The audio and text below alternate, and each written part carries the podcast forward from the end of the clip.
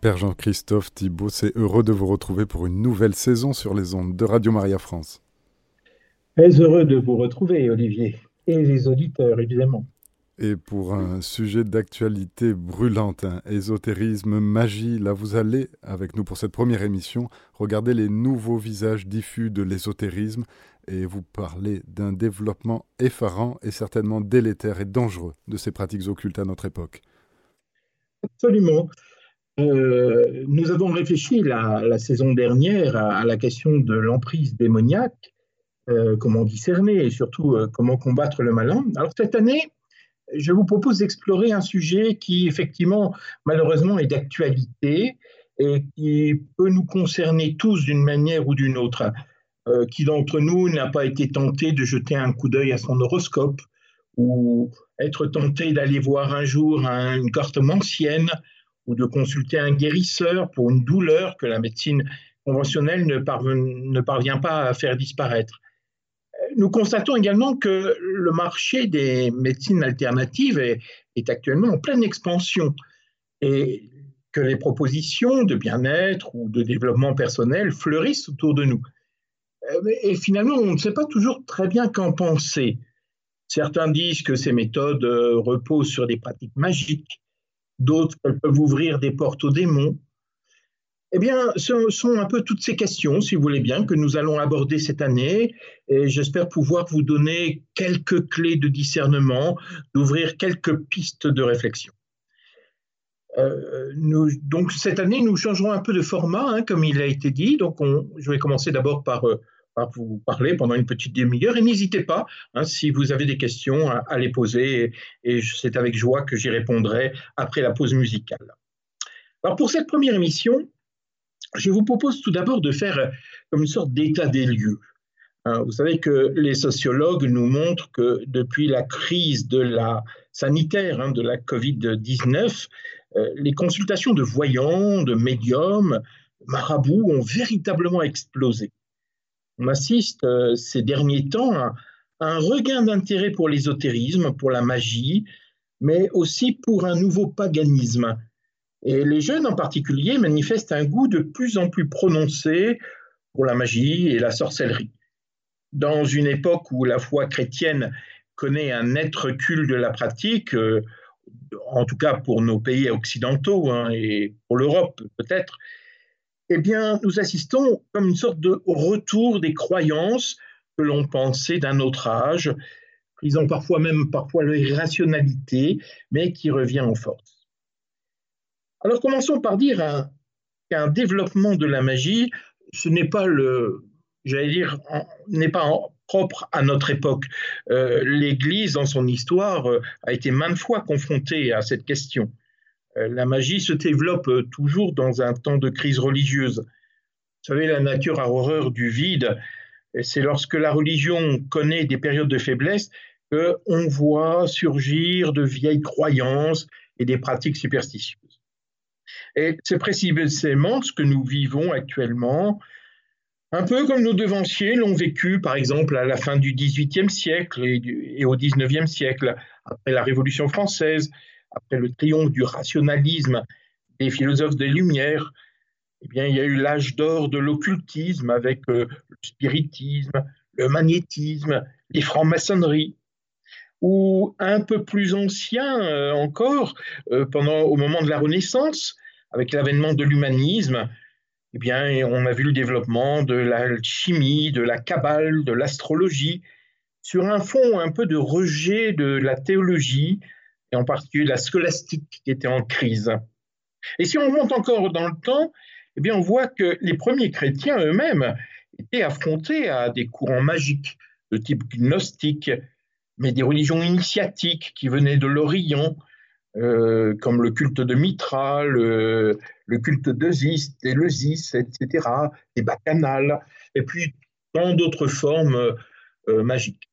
Et si on lit la Bible, eh bien, elle regorge de passages où la foi au Dieu unique est finalement un peu menacée, ou en tout cas euh, assombrie par la présence de magiciens, de devins, qui environnaient finalement le fragile peuple d'Israël. Mais revenons à aujourd'hui, parce que c'est cela qui nous intéresse. Nous vivons dans ce monde. Et commençons par regarder ce que j'appellerais les nouveaux visages de l'ésotérisme, ou plus exactement les, formes un peu modernes, enfin modernes, en tout cas actuelles, que prend la magie aujourd'hui. Alors si vous le voulez bien, je ne vais pas aborder aujourd'hui, je vais mettre ça de côté, ce qu'on appelle la magie populaire. Vous voyez, euh, bah, la voyance, les coupeurs de feu, médiums et autres guérisseurs. Non pas que ça ne soit pas important, hein, bien au contraire, mais comme je vais consacrer des émissions sur euh, ces, formes un peu traditionnelles de la magie, qui ont, toujours pignon sur rue, et qui n'ont pas tellement évolué euh, dans le temps, je, le mets un peu de côté aujourd'hui, involontairement. Et je voudrais commencer plutôt par regarder les manifestations peut-être les plus inattendues, les plus cachées de l'ésotérisme, qui sont comme des lames de fond et qui dessinent un, nouveau paysage spirituel dans notre société actuelle. Le 2 décembre 2020, c'est-à-dire il y a un peu moins de deux ans, il y a l'hebdomadaire Femme Actuelle qui à avait sorti un nouveau service qu'il a appelé Astro Consult, Astro Consult, donc sur l'astrologie, si vous voulez. Et à cette occasion, ils avaient demandé de, à l'IFOP de réaliser un sondage sur les Français et la magie et l'ésotérisme. Et, et là, si vous voulez, c'est le, le, dernier sondage très, sérieux qui a été fait sur la question et qui nous révèle quand même des chiffres qui méritent quand même d'être regardés. Alors, je vais, en sortir quelques-uns pour qu'on puisse voir dans quel monde nous vivons. Euh, le sondage révèle d'abord que un Français sur quatre consulte les voyants. Un sur quatre. Les voyants, les astrologues ou des médiums. C'est-à-dire qu'un quart de la population française est attiré un petit peu par, euh, ces, pratiques occultes. Et quand on pense à notre taux de pratique dans nos églises, hein, qui est de 4-5% de la population, vous voyez un petit peu la différence. Hein. Et ce même sondage de l'IFOP montre que 58%, 58 des sondés déclarent croire à une ou plusieurs sciences occultes. Euh, là, je mets encore en parallèle hein, un autre sondage d'un peu plus, qui a été fait il y a, il un an, si mes souvenirs sont bons, un peu plus d'un an peut-être. Non, il y a exactement un an, c'était en septembre dernier, qui montre que plus de la moitié des Français, 51%, dit ne pas croire en Dieu. Alors, quand on dit ne pas croire en Dieu, euh, il faut être clair, hein, euh, ce n'est pas que la foi au Dieu, au Dieu auquel nous, chrétiens, nous croyons. Hein. Euh, ça concerne également les juifs, les musulmans, les déistes. Et vous savez bien que jusqu'à présent, tout le monde croyait plus ou moins, sans appartenir forcément à une religion, à, l'existence d'un Dieu qui nous dépasse. Or, aujourd'hui, eh bien, il y a quand même maintenant 51% de gens qui disent ne plus croire en rien, peut-être pas. Parce que si ce n'est pas qu'on ne croit en rien, mais on croit en autre chose. Et c'est peut-être la magie qui aujourd'hui prend un petit peu le relais. Alors, revenons un petit peu à ce sondage de l'ésotérisme. Et que nous dit-il? Alors d'abord, il nous révèle qu'il y a une très forte augmentation des croyances à certaines pratiques occultes depuis l'an 2000, donc depuis 20 ans, quoi, en gros. Hein. Euh, voilà les chiffres. 41% des Français de plus de 18 ans croient à l'astrologie. 41%. Ils étaient 32% en 2000 et ils sont 41% à croire à l'astrologie. Euh, même chose, 29% croient aux lignes de la main. Hein, vous savez, lire l'avenir dans la main. Euh, c'est plus 12%, plus 12 points par rapport à l'an 2000. 26% aujourd'hui croient croire à la voyance ou à la numérologie. Plus de 7 points. 23% à la cartomancie, etc. Vous voyez, en deux décennies, l'adhésion de nos contemporains aux sciences occultes est en constante augmentation. Et ce qui est valable pour la France est valable pour toute l'Europe et, les États-Unis aussi. En France, il y aurait environ 100 000 voyants médiums en exercice. 100 000. Alors évidemment, ce chiffre est une évaluation, mais il apparaît dans de nombreuses analyses, sociologiques sérieuses. Et si vous voulez mettre un peu en perspective euh, ce nombre de voyants, cela signifie qu'il y a un prêtre pour huit médiums. Vous voyez, je crois que ça, on, voit bien, hein. euh, il y a huit fois plus de médiums qu'il y a de prêtres. Et surtout, autre chose également un peu étonnant, c'est que les voyants, les médiums, sont plus nombreux que les psychologues et les psychothérapeutes. Or, depuis 2010, les psychologues et les psychothérapeutes ont extrêmement, se sont vraiment euh, euh, multipliés, eu un essor foudroyant, en particulier depuis 2010. Et alors là, ce sont des sources qui sont moins fiables, si vous voulez, mais qui, reposent quand même sur une réalité. C'est que depuis la crise sanitaire, hein, dans 2019-2020, eh bien, les consultations de voyance, d'astrologie, en particulier sur Internet, ont été multipliées par 10. La réalité, c'est qu'il faudrait largement doubler ce chiffre de 100 000 euh, voyants, si ce n'est même le tripler, parce que cela compte simplement ceux qui sont déclarés, ceux qui payent des impôts, si vous voulez. Mais il y a tous ceux qui exercent le manteau, vous voyez, les gens qui tirent les cartes chez eux, discrètement, comme ça, voilà, vous voyez, qui, font. Alors, Là, vous voyez, les chiffres, bah, évidemment, ne sont pas possibles à nombreux, mais en tout cas, ils sont, ils sont très, très importants. Alors, peut-être plus inquiétant pour l'avenir, mais bon, il faut faire confiance au Seigneur. Hein. Euh, je ne dis pas ça pour. Simplement, c'est la situation dans laquelle nous, nous partons. Hein. Selon cette même enquête de l'IFOP, 70%, je dis bien 70% des 18-24 ans, donc des jeunes, des jeunes adultes, sont séduits par l'ésotérisme. Et ce qu'il y a de certain, c'est que derrière cet intérêt pour l'ésotérisme, euh, il faut bien comprendre qu'il y a d'abord une sorte de quête spirituelle. Les jeunes sont à la recherche du sens de la vie, d'une spiritualité, mais ils ne pensent pas la trouver dans la religion. Et ils ne pensent surtout pas la trouver dans l'Église catholique.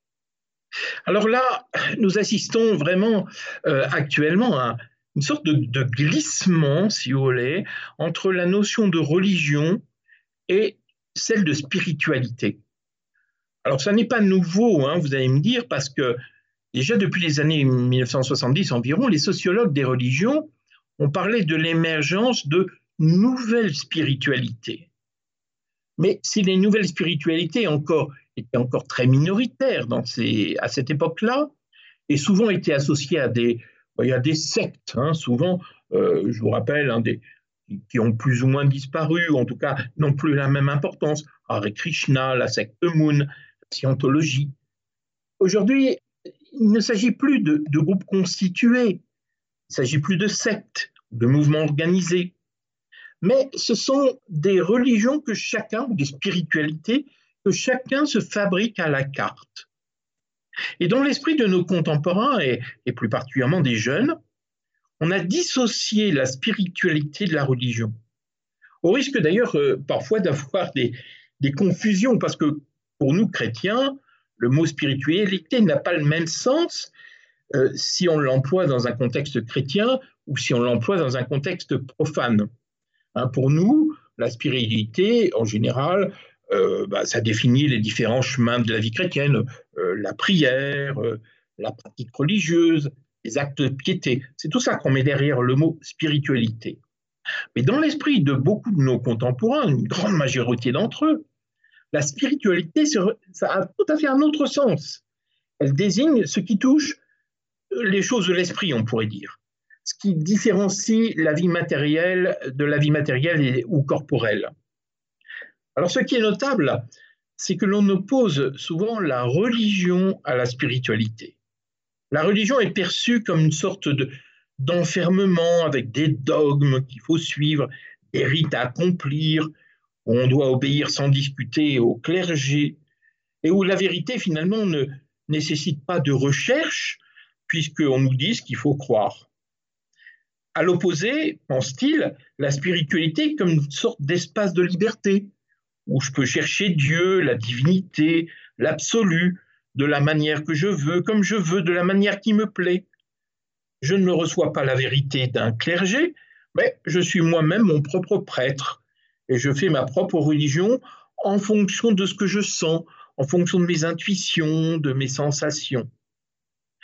Alors la première conséquence de cette opposition qui existe aujourd'hui entre religion et spiritualité dans notre monde occidental, c'est que souvent dans la tête des personnes, quand on parle de spiritualité, on pense tout de suite aux religions asiatiques, à l'hindouisme, le bouddhisme, le zen, qui, euh, qui, se confondent avec des recherches personnelles de la divinité, du transcendant, en apprenant des techniques pour y parvenir, le yoga, la méditation, la récitation de mantras, la récitation de mandala. Donc pour beaucoup de jeunes aujourd'hui, la spiritualité, elle n'est pas chrétienne, hein, elle est asiatique. Elle n'est pas occidentale. Et à la prière, on préfère la méditation bouddhiste, qui est une expérience plus profonde, pense-t-il, de la vie intérieure. À la messe, on oppose une recherche plus individuelle, plus individuelle de pratiques diverses et variées, chamanisme, des choses comme ça. Il paraît plus, plus passionnant que finalement toujours écouter les mêmes textes de la Bible et de suivre toujours les mêmes rites immuables. Mais il y a une profonde méprise dans cette association entre spiritualité et les religions orientales, parce que cette conception individualiste de la recherche du divin n'a rien à voir avec ce que sont vraiment les religions indiennes et bouddhistes. Elles sont finalement une reformulation parfaitement occidentale de ces pensées orientales. Euh, il y a un prêtre dominicain, le père Jean-Marie Gueuyette, qui a écrit un petit livre il y a un an, un an et demi à peu près, euh, que je vous conseille. Hein. il s'appelle La spiritualité est américaine. La spiritualité est américaine. Édition du Cerf, si mes souvenirs sont bons. Et il montre que les racines de la spiritualité, telles que on les conçoit aujourd'hui, n'a pas été forgée en Asie, contrairement à ce que l'on croit, mais dans le cadre du néo-pentecôtisme américain. Pourquoi dans le néo-pentecôtisme Parce que dans cette religion, les relations du croyant avec Dieu ne passent pas par des intermédiaires, comme dans le catholicisme. Ça passe pas par l'Église, ça passe pas par des sacrements, ça passe pas par un clergé. Et c'est dans un rapport direct et individuel. Je me branche sur, Dieu, si vous voulez. Hein. Et comme nous le verrons dans une prochaine émission, le côté asiatique si à la mode, hein, le yoga, le tai chi, le reiki, etc., les, massages ayurvédiques et j'en passe, finalement, ça vient davantage d'une pensée qui est liée à l'ésotérisme du 19e siècle, de la société de théosophie, que des vraies religions orientales qui font finalement ne sont que des lointaines cousines, si vous voulez. Mais on aura l'occasion de reparler de ça de manière plus concrète dans d'autres émissions. La seconde conséquence de cette opposition entre religion et spiritualité est que chacun fabrique finalement aujourd'hui ses propres croyances. La religion est devenue comme une sorte de bien de consommation, euh, un peu comme un autre, et que modèle en fonction de ses désirs, de ses envies, un peu comme si on allait au supermarché de la religiosité. on prend un bout de bouddhisme, un peu de chamanisme, on s'intéresse à quelques dieux et déesses de la mythologie grecque ou encore plus chic nordique. Voilà. C'est dans cette évolution de la notion de spiritualité qu'il faut voir un autre aspect. Les sociologues des religions ont bien montré que le point de départ de tout ça, de cette nouvelle religiosité, à la fin des années 60, c'était d'abord une recherche de bien-être. La quête spirituelle se confond généralement avec une quête de bien-être, si ce n'est même de relaxation, d'équilibre psychologique, d'harmonie intérieure.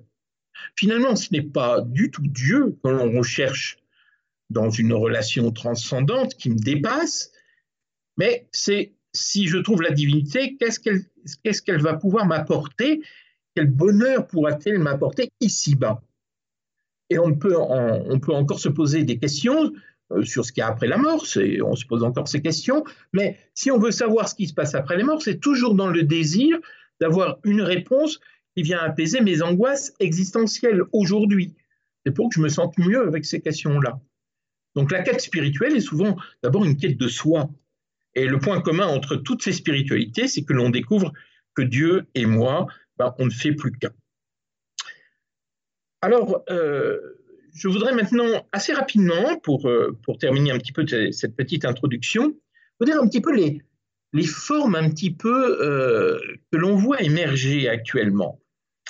Et qui prennent, qui, sont ces nouveaux visages. Alors, le premier, c'est, va peut-être vous étonner, c'est, qu'il y a, un grand retour de la sorcière et de la sorcellerie, qui est aujourd'hui peut-être lié, vous savez, au phénomène des, livres Harry Potter. Harry Potter, vous savez, ces livres, c'est 500 millions de livres vendus, traduits dans 80 langues, 8 films tournés avec de gros moyens colossaux. Et dans ces livres, eh bien, on voit un visage de la magie qui est bien différent de ce qu'on voyait jusque-là. La sorcière n'est plus une effrayante marâtre avec son, avec son nez crochu, ses, ses, verrues, vous savez, un peu comme dans les dessins animés de Walt Disney, de Blanche-Neige, plus la sorcière de l'Ouest, hein, du magicien d'Oz, avec son, visage vert. Non, maintenant, la sorcière, c'est une jeune fille moderne, une certaine Hermione Granger, hein, c'est le personnage euh, principal, j'allais dire, de, Harry Potter, qui n'est pas Harry Potter, contrairement à ce que l'on pense, mais plutôt cette jeune fille hein, qui est à l'école de Poudlard, voilà, une jeune fille pétillante et intelligente, à l'esprit libre, une sorte de super-héroïne, ce que dit Mona Chollet, hein, qui est une sociologue, et qui a analysé ce retour de la sorcière aujourd'hui. Eh bien, c'est finalement là, euh, peut-être à cause de, ces livres de Rowling, que finalement l'image de la sorcière aujourd'hui et de la sorcellerie complètement changé. Les sorcières d'autrefois, eh bien, sont, sont encore euh, convoquées, mais elles deviennent des porte-drapeaux de la libération de la femme, du féminisme. Et la sorcellerie n'est plus considérée comme une œuvre du diable ou des forces obscures, mais c'est de la magie qui repose sur des lois naturelles que ces femmes connaissaient parce qu'elles étaient proches de la nature. Et donc la sorcellerie est désormais pratiquée ouvertement, elle est même souvent associée au développement personnel. Et pour aider à tout ça, bien, il y a aussi, vous savez, des, séries télévisées hein, qui mettent en scène des personnages, souvent féminins, là encore, très en phase avec nos sociétés, qui, disposent des pouvoirs surnaturels plus ou moins cachés. Hein, c'est Sabrina, l'apprentie sorcière, Buffy contre les vampires et, la série Charme, etc. Ce qui fait que de très jeunes femmes de 17-30 ans à peu près aujourd'hui pratiquent la magie et la sorcellerie et rassemblent en particulier sur les réseaux sociaux et euh, en particulier sur les réseaux sociaux comme TikTok, par exemple, euh, où elles sont très nombreuses, euh, ou Instagram également, où finalement ils proposent eh bien, des, des, recettes de sorcellerie, des pratiques, de la magie blanche, hein, qu'on appelle souvent le wiccanisme, hein, c'est comme ça, ou même de la magie, de la magie plus, plus obscure, de la magie noire. Et ces jeunes femmes cumulent des, millions de vues, et non seulement des millions de vues, mais également des gens qui les suivent, qui suivent leurs émissions de manière euh, très, très régulière. Euh, quand on regarde également, le, vous savez, l'hashtag WitchTok, alors c'est une contraction de witch en, qui veut dire sorcière en anglais, et du réseau social TikTok, on a remarqué qu'elles sont aujourd'hui à 16 milliards de vues depuis 2022. Depuis 2022, 16 milliards de vues. Alors qu'en 2020, il y a deux ans, il n'y avait que 2 milliards 4 de vues. Voyez l'augmentation en deux ans qui est passée de ces gens qui font des, la sorcellerie, ces jeunes femmes qui proposent la sorcellerie, euh, finalement, euh, ont, multiplié. Et puis là, elles ont vu également que c'était très, sont des influenceuses elles se font beaucoup d'argent parce qu'elles proposent des rituels de magie noire euh, ou de magie tout simplement, qu'elles vendent dans des box euh, avec tout ce qu'il faut pour faire des rituels, de la sauge, des cristaux, des décoctions, de l'encens et tout ça, avec un mode d'emploi qu'elles vendent aux gens qui sont, euh, intéressés. Deuxième point, je vais aller plus vite maintenant, si vous voulez bien, c'est également l'essor du chamanisme. Le chamanisme aujourd'hui dont les racines se situent en Mongolie, en, Amazonie, en Sibérie, vous voyez, qui, ce sont des, pratiques où on essaye de se mettre en contact avec des, des, puissances, des forces, souvent qui passent par des, visions d'animaux, hein, totems, on pourrait dire, euh, se sont importés dans nos régions, et en particulier en France, en ayant subi une forme d'hybridation, d'inculturation à la sauce occidentale. Et même dans l'Église catholique, il y a un intérêt pour le néo-chamanisme.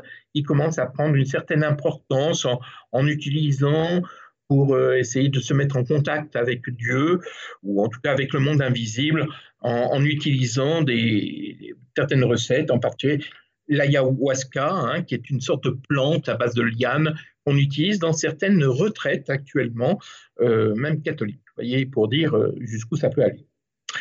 autre développement également, c'est le spiritisme. Euh, qui, vous savez, après avoir été plutôt mal perçu ou effrayé, aujourd'hui, au contraire, il y a de plus en plus de, de personne. Vous savez que le spiritisme, on peut le jouer. Euh, il y a des planches de Ouija, on appelle ça, vous savez, des planches qui permettent d'entrer en communication avec les esprits, qui sont vendues comme de simples jeux de société dans les grandes, euh, dans les grands distributeurs. Je ne vais pas citer de nom, mais vous voyez, suivez mon regard, si je puis dire. Hein, vous voyez des, grands distributeurs, et eh bien, euh, et même des grands magasins qui vendent ça comme, comme jeu à Noël, etc. Et puis après, il y a un grand développement aussi, toujours autour de, voyez, des fantômes, de la magie, de ce qu'on appelle les chasseurs de fantômes professionnels, qui viennent avec du matériel très électronique, très sophistiqué, pour euh, soi-disant essayer de pouvoir repérer des, des fantômes. Et puis, il y a énormément de propositions de désenvoûteurs, d'exorcistes, mais attention, ce pas d'exorcistes, euh, ce pas des prêtres exorcistes, hein, ils sont là pour chasser les mauvais esprits et cela se développe énormément. Et puis, euh, là, je ne vais pas trop le développer parce que je ferai une émission euh, directement. Un des grands portails aussi de la, j'allais dire, de, de, tout ce qui est ésotérisme aujourd'hui, c'est probablement également toutes les, un certain nombre, un certain nombre de thérapies alternatives ou de développement personnel qui peuvent être de, véritables portails hein, pour euh, les occultismes.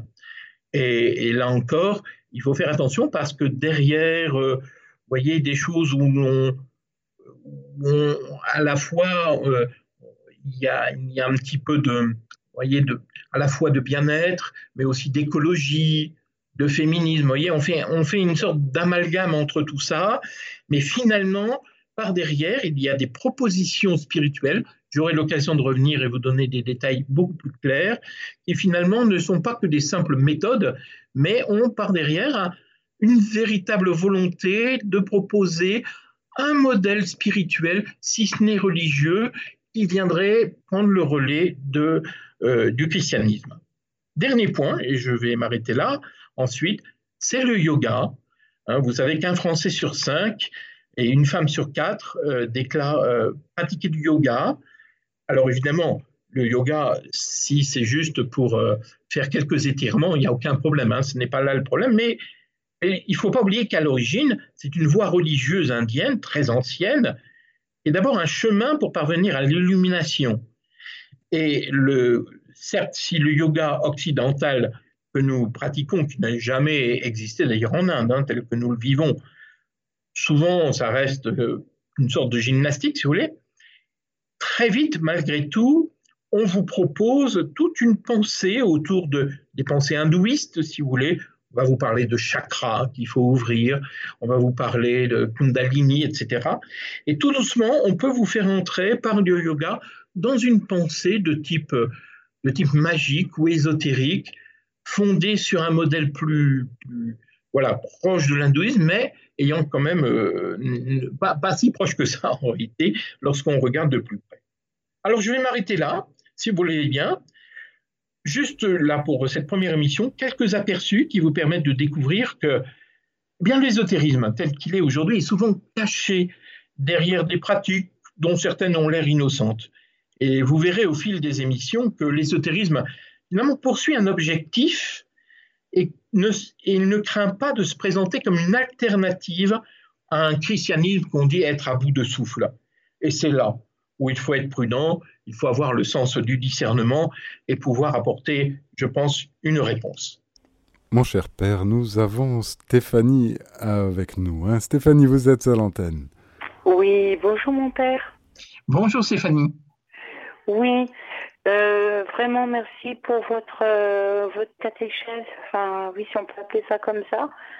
Parce que avant de me convertir à Jésus-Christ, j'étais versée dans la numérologie, le tarot, l'astrologie. Et j'étais envahie par ça, mais vraiment envahie. Ça faisait partie de toute ma vie. Et je voudrais, et je voudrais témoigner peut-être que l'illumination vient par le Christ. C'est très important ce que vous dites. Vous pourriez nous dire un peu. L'illumination vient par le Christ. Oui, oui. Je pense que ce que vous dites est très juste, qu'en réalité, ce sont des, ça propose une illumination, mais euh, quelle, lumière euh, On n'est pas forcément dans, les, dans, dans, la lumière du Christ. Vous pourriez nous dire un petit peu euh, qu'est-ce qui vous a poussé à, à, faire ce genre de recherche? Comment vous l'avez Comment vous avez connu tout ça? Comment, Eh ben, j'ai ben, bon, moi déjà j'avais fait ma communion, tout ça, donc je pense que j'avais l'Esprit Saint quand même qui était là pour me protéger je pense. Et puis euh, j'avais une photo de Jésus euh, chez moi. Et puis je recherchais Dieu. J'étais pas, j'étais pas satisfaite de mes tarots. Euh, je, je, je sentais que c'était du mensonge. Je commençais à être attaquée par le diable psychiquement. J'ai commencé à la messe une fois, deux fois. Et puis après, j'ai, ouais, j'ai, j'ai, j'ai rencontré le Christ. Hein à travers Marie, à travers Marie. À travers Marie, oui. Et quand vous faisiez la théologie, c'était, il y avait une recherche spirituelle par derrière. Vous le diriez comme ça, vous Oui, oui, oui, oui. Je, je, faisais tout ça, mais je gagnais pas de l'argent à travers ce que je faisais. Je, je le faisais euh, pour moi, ou je faisais de la numérologie pour les gens, et je me croyais super intelligente. Et euh, non, enfin, je gagnais pas d'argent et puis, euh, mais je me posais, Dieu, est-ce que tu existes, que tu, tu es là, est-ce que euh, j'avais une recherche vraiment profonde de Dieu, je voulais une réponse, j'ai frappé et bah, comme il dit Jésus, qui frappera, on lui ouvrira. Oui, c'est ce qui est, ce qui est finalement impressionnant et je pense que c'est, on ne peut que rendre grâce à Dieu pour votre et, bien sûr à Marie, c'est que finalement, dans, dans, toutes ces recherches-là, euh, vous l'avez dit, hein, on se croit un peu supérieur. Hein, généralement, sur les oui, oui, l'orgueil, l'orgueil. Bah, c'est bien du diable, tout ça. Hein oui, c'est ça. Il y, a, il, y a, il y, a, un désir, et puis tout à coup, on, on, sent que malgré tout, on tourne un peu en rond quand même. Oui, finalement... on tourne en rond, mais complètement, mais complètement parce que je faisais mon tarot tout le temps pour poser des questions, tout ça, et manier les pinceaux, tout ça, et puis, euh, et puis j'ai commencé à, dans, dans mon âme, je ressentais des blasphèmes contre Marie, parce que je sentais que, bon, bah voilà, j'étais une femme euh, baptisée, j'avais un bon cœur, même si j'en gagnais pas de l'argent, mais euh, le diable voulait pas que je m'approche de Marie, j'avais même rêvé une fois qu'il me mettait un coup de couteau dans le dos, quoi. Et euh, non, je me suis tournée vers la foi chrétienne et même, comme vous dites, hein, le yoga, tout ça, le développement personnel, tout ça, non. Il n'y a, y a, a, rien de mieux que le chapelet, quoi. Vraiment, il n'y a rien de mieux que le chapelet. Bien sûr, il ne s'agit pas euh, de dire que toutes les personnes qui font du yoga euh, sont des gens qui vont avoir... Euh, qui ont, vont s'éloigner de Dieu. Hein. Simplement, il faut faire très attention parce que ce sont des portes. Hein. Alors, si oui, on reste... oui, je suis bien consciente, je suis bien consciente de tout ça, oui, oui. Hein, donc c'est là où effectivement euh, tout, le danger, c'est quand on commence à, à vouloir euh, finalement euh, essayer de d'aller plus loin et de découvrir, d'approfondir des choses. Et là, effectivement, on, on commence à, à, suivre un peu le à s'éloigner de la. Hein Il y a danger. Et pour témoigner qu'avant, voilà, j'étais dans l'occultisme. J'ai même fait un, un, reportage sur France 2 en parlant de la numérologie et tout ça.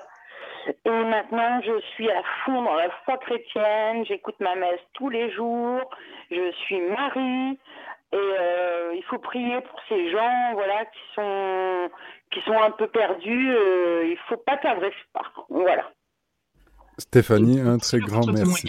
Et un grand merci de votre témoignage, Stéphanie, et restez bien dans le, dans le chapelet. En effet, il n'y a pas meilleur, on en est persuadé à Radio Maria.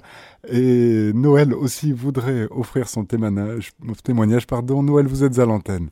Oui, voilà, donc euh, moi j'ai été baptisée, j'ai vécu euh, euh, avec la foi chrétienne de mes parents jusqu'à l'âge de 20 ans à peu près.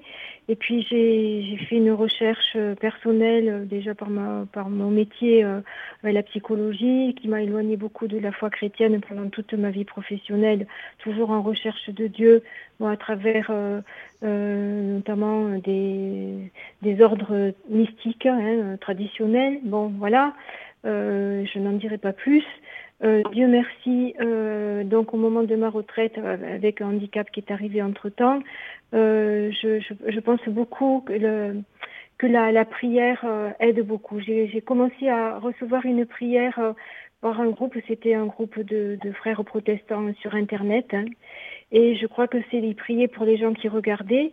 Et je crois que c'est à partir de là, en fait, que j'ai, au fur et à mesure des jours qui ont passé, j'ai fait une rencontre personnelle avec Jésus dans, dans, dans ma difficulté de, de, handicap.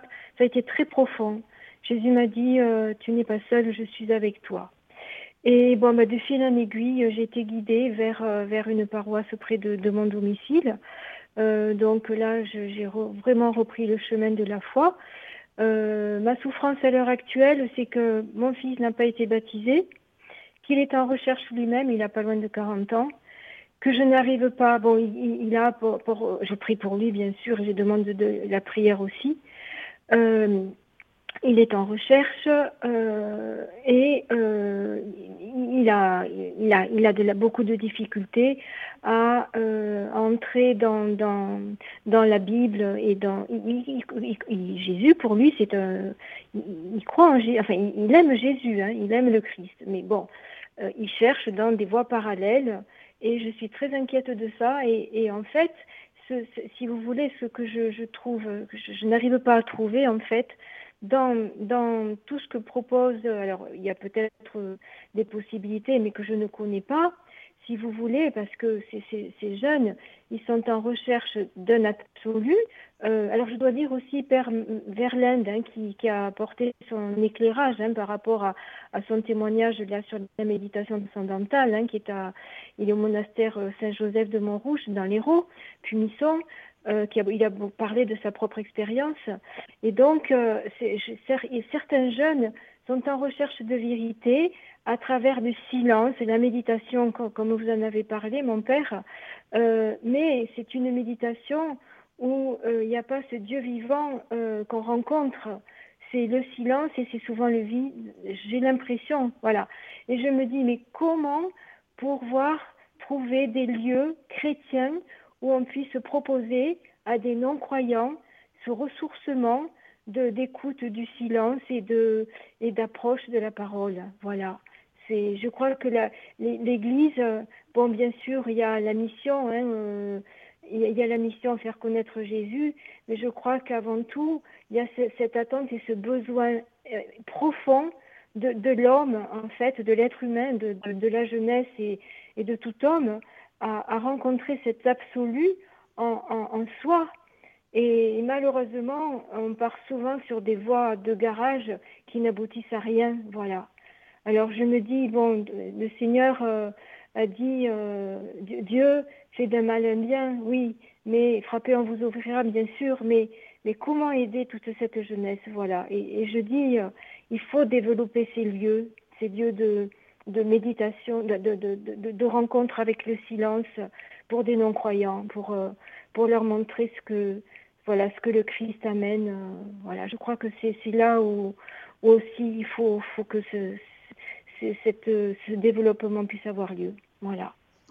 Oui, je, je pense que c'est important ce que vous dites, euh, Noël. Alors, il y a des lieux, évidemment, où on pratique la prière dans le silence, mais peut-être ce qui nous manque dans l'Église, c'est de pouvoir euh, rejoindre les personnes dans, dans ce qu'elles pensent. Vous savez, à un moment, Saint Paul dit il faut se faire euh, grec avec les Grecs. Euh, vous voyez, bon, et que finalement, souvent, les personnes ont une confusion entre la méditation et le Père Verdun l'explique très bien, oui, est une stase, c'est-à-dire on entre en soi, où on pense trouver en soi, non pas son moi, mais, mais Dieu et Dieu et moi, c'est pareil alors que nous sommes appelés à faire une extase, c'est-à-dire on cherche un Dieu qui n'est pas nous, qui est hors de nous, qui est, qui est le tout autre.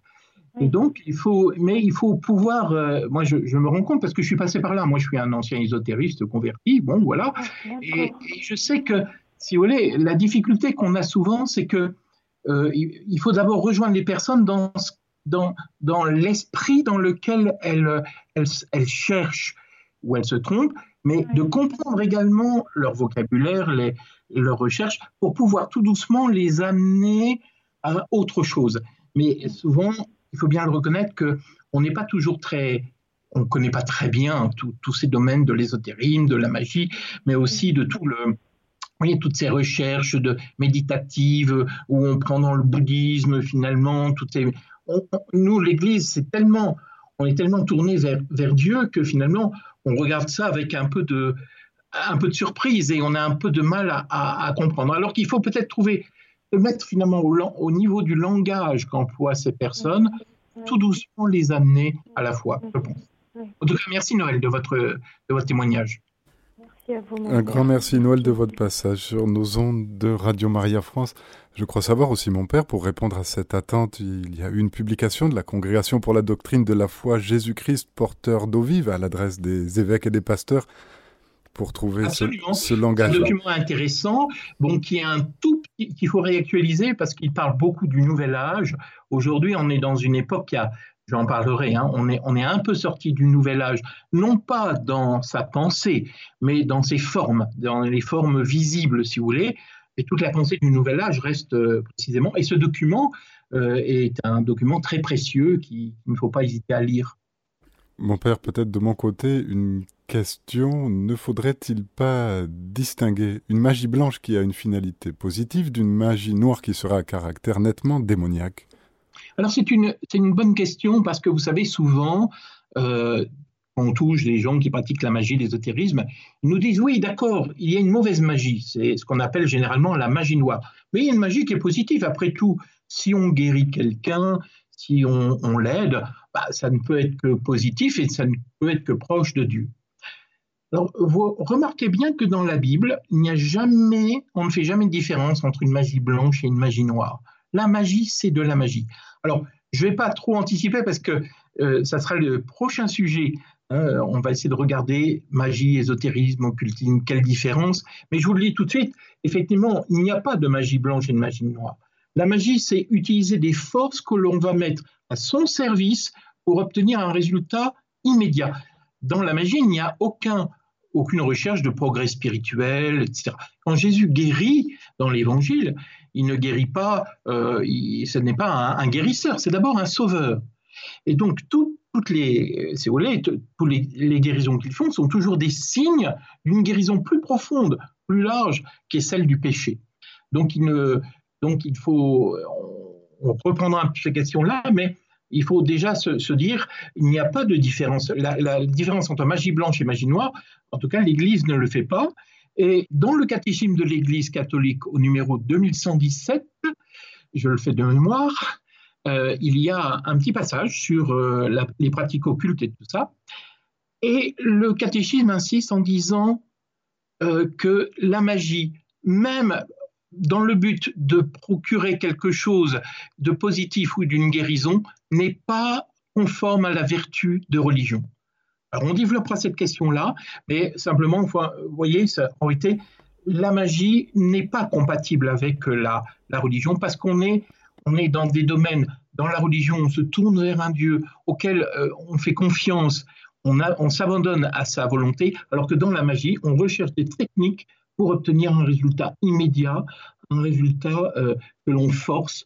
On utilise, si vous voulez, euh, le, transcendant pour le mettre à son propre service et obtenir un résultat.